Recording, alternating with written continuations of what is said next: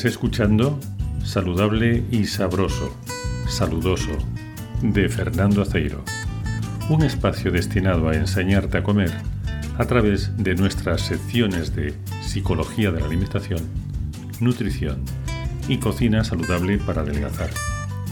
Soy Fernando Aceiro y en este episodio trataré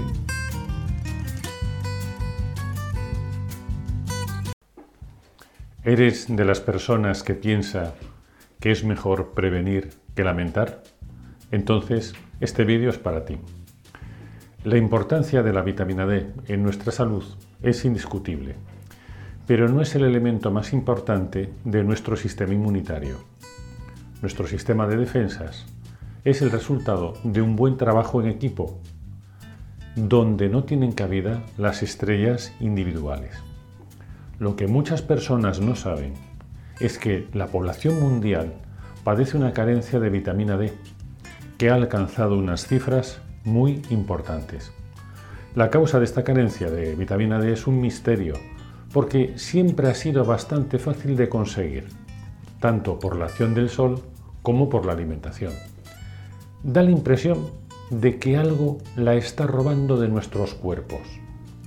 Repito, la vitamina D no hace milagros, pero es cierto que repercute sobre nuestra inmunidad y sobre la salud de nuestro esqueleto. Dos circunstancias a tener siempre en cuenta en la población más anciana. En este artículo te explicaré qué alimentos la contienen y cómo favorecer que tu organismo la sintetice. Te pondré el día sobre los desafíos a los que se enfrenta nuestro deseo de alimentarnos de manera saludable. ¿Cuándo surgió la voz de alarma? Siempre ha sido habitual detectar déficit de vitamina D en la población anciana de los países nórdicos. Pero lo que no es normal es verla en latitudes mediterráneas y en personas jóvenes. Su carencia ha estado tradicionalmente relacionada con la pérdida de calcio de los huesos, lo que nos hace más propensos a sufrir fracturas. En la actualidad se le da mucha importancia en nuestro sistema de defensas. En realidad poco se sabe sobre la causa de esta carencia de vitamina D, pero en este vídeo voy a darte consejos profesionales para aprovechar al máximo esta vitamina. ¿Cómo fabrica tu cuerpo la vitamina D? A esta vitamina se la conoce por la vitamina del sol, es cierto que la exposición solar es imprescindible para que nuestra piel sintetice la vitamina D a partir de esa radiación. Todo lo que bloquea la acción de la radiación solar impide la fabricación de la vitamina. Por ejemplo, la ropa, el cristal de una ventana, los protectores solares, una piel muy morena. Las pieles, cuando están más blancas, la sintetizan mejor que cuando están morenas. Es necesario evitar una exposición solar excesiva, ya que de esta manera se sintetiza menos vitamina D y aumenta el riesgo de padecer un cáncer de piel. La exposición solar ha de tomarse en su justa medida. Las dosis muy altas o demasiado bajas son perjudiciales por una u otra razón. Se recomienda una exposición solar mínima de 10 minutos en brazos y cabeza, sin protección, con una frecuencia de tres veces por semana. Esto sería el mínimo. ¿Qué alimentos contienen la vitamina D y que deberías incorporar en tu lista de la compra? Los pescados azules y el aceite de hígado de los pescados son las fuentes más ricas en vitamina D. En el mercado puedes encontrar conservas de hígado de bacalao o de rape que son muy ricas en esta vitamina y que además están deliciosas. Entre otros alimentos que también tienen vitamina D, destacan los lácteos y las bebidas vegetales enriquecidas en la vitamina. El huevo, el germen de trigo, el pan, los champiñones. ¿Por qué la carencia de vitamina D es un misterio? Pues en teoría no es tan fácil sufrir una deficiencia de vitamina D porque es necesario que, además de una insuficiente exposición a la luz solar, es necesario que haya una disminución de su consumo en la dieta. tendrían que presentarse estas dos causas simultáneamente, lo que normalmente era bastante improbable. De ahí que la carencia de esta vitamina resulte una situación tan misteriosa. La alarma empezó con el aumento de la osteoporosis y la desmineralización de los huesos en general, que hizo aumentar las recomendaciones del consumo de calcio dietético a la población, lo que también ha favorecido la oferta de alimentos enriquecidos en calcio por parte de la industria. Pero es absurdo aumentar el consumo de calcio cuando el cuerpo no lo puede utilizar porque la función de la vitamina D es ayudar al organismo a absorber y a utilizar el calcio.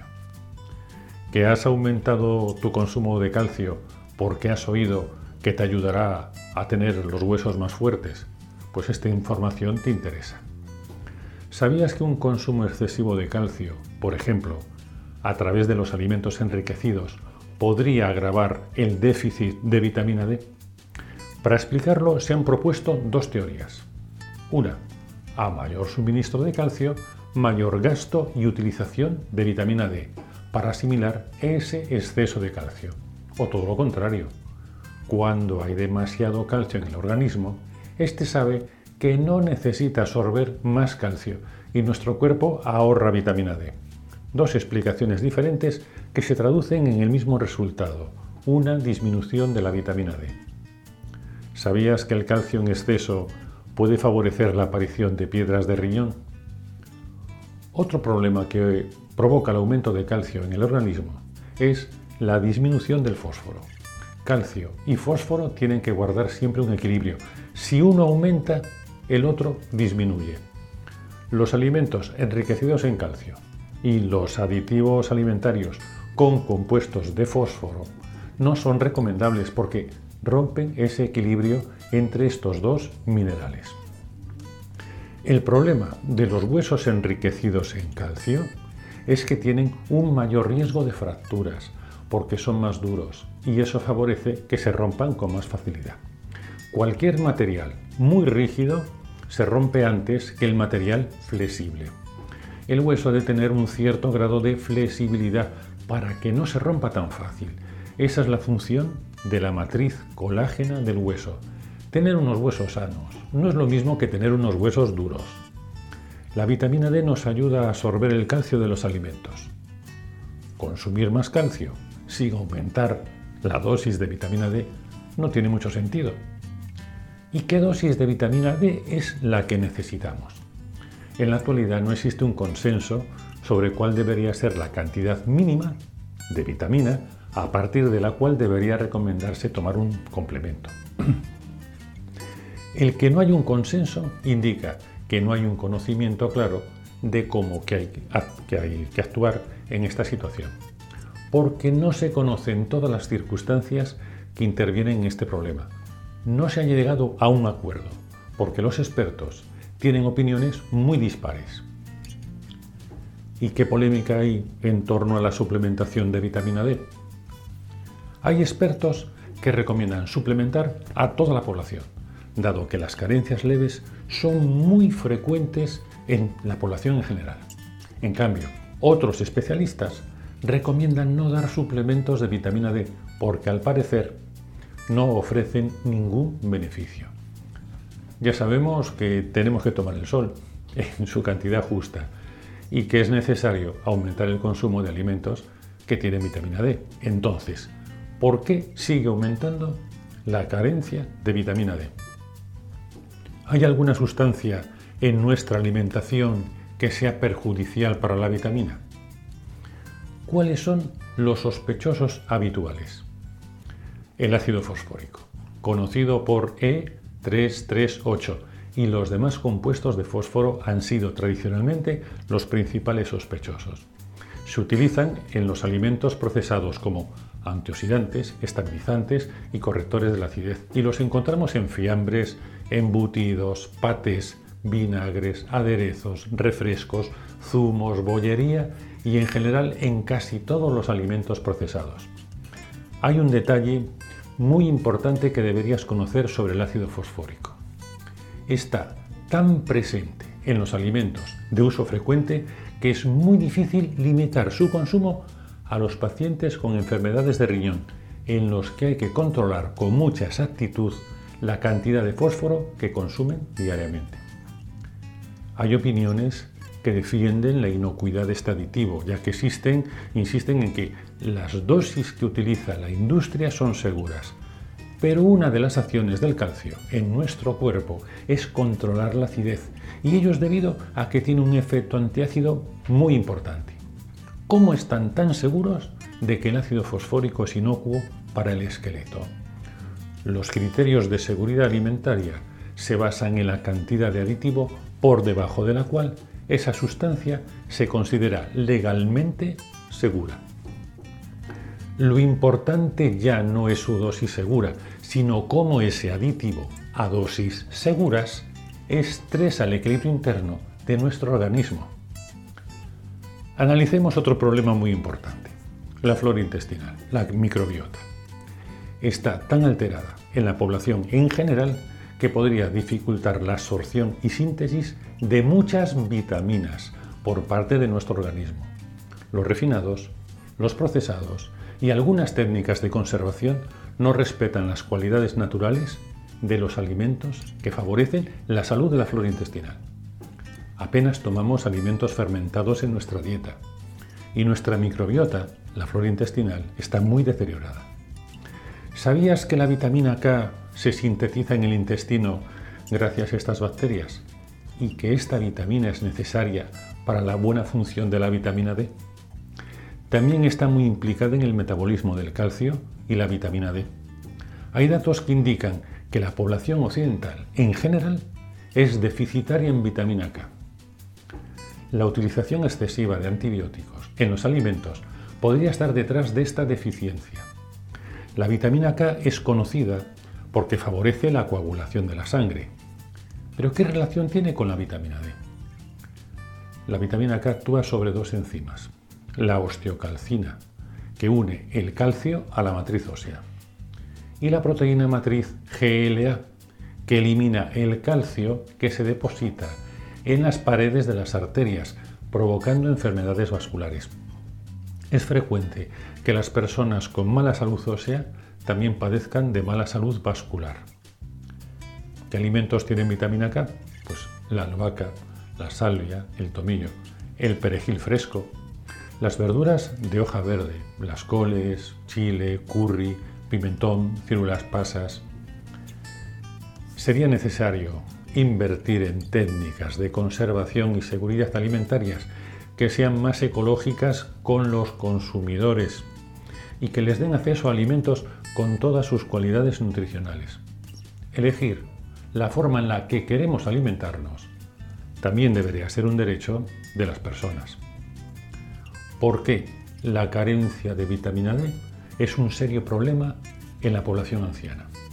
Se sabe que la vitamina D ayuda a reducir el riesgo asociado con la debilidad muscular y la inestabilidad postural. Su carencia estaría implicada en el mayor riesgo de caídas en los ancianos, lo que generaría un mayor peligro de fracturas. Asimismo, sabemos que estimula nuestro sistema de defensas y que tiene un efecto protector frente a determinados tipos de cáncer. Las defensas bajas y el riesgo de cáncer o de otro tipo de infecciones son dos factores de riesgo en la población más anciana. ¿Cuál es el problema real de los aditivos alimentarios? El que un aditivo cumpla la legislación no garantiza que sea adecuado para las personas en todos sus aspectos.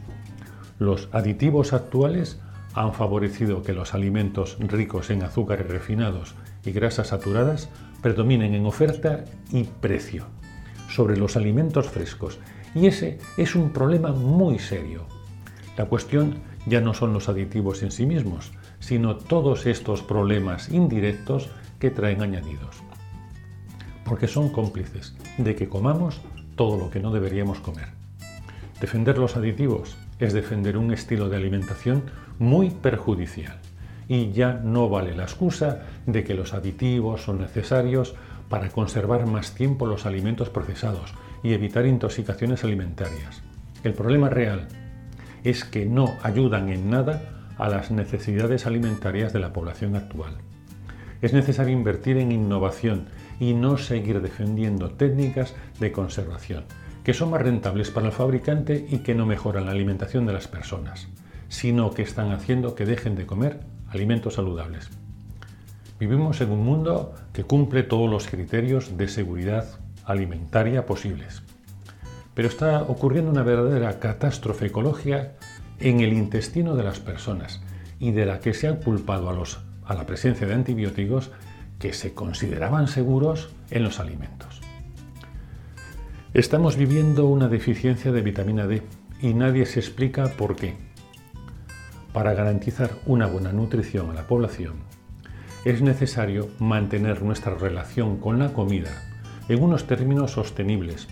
Cualquier modificación que se haga en los alimentos debería estar al servicio de quien los come, porque estar bien alimentados no es un capricho, es una necesidad. La conclusión es que si has decidido tomar suplementos de vitamina D, respeta estrictamente las dosis adecuadas. Te recuerdo lo que dije al principio de este artículo. En el sistema inmunitario predomina el juego en equipo. Aquí no tienen cabida los alimentos milagrosos ni las vitaminas con superpoderes. La recomendación más útil que puedo darte es que te alimentes bien. Hay un viejo dicho eh, que pregunta, ¿cuándo construyó Noé el arca? Antes de que empezase a llover. La alimentación es un arma extraordinaria y poderosa, pero no se lleva bien con la improvisación, porque sirve para prevenir o minimizar cualquier contingencia. Previene y minimiza las consecuencias del diluvio universal, pero no va a impedir que siga lloviendo que no te engañe. Aprende a alimentarte desde ahora mismo. Eso es lo mejor que puedes hacer. Compra alimentos de calidad para que las personas que los producen lo puedan seguir haciendo. No le des tu dinero a quien poco te ofrece por él. Me refiero a los alimentos artificiales. Nosotros estamos aquí para ayudarte a mejorar tu alimentación dándote información útil. Nuestro agradecimiento a todas las personas que os habéis suscrito porque sois vosotros los que estáis haciendo que este mensaje pueda llegar a más gente. ¿Crees que tenemos que tomar parte activa en el cuidado de nuestra salud? ¿Crees que consumir alimentos saludables es una parte importante de esta responsabilidad? Déjame un comentario.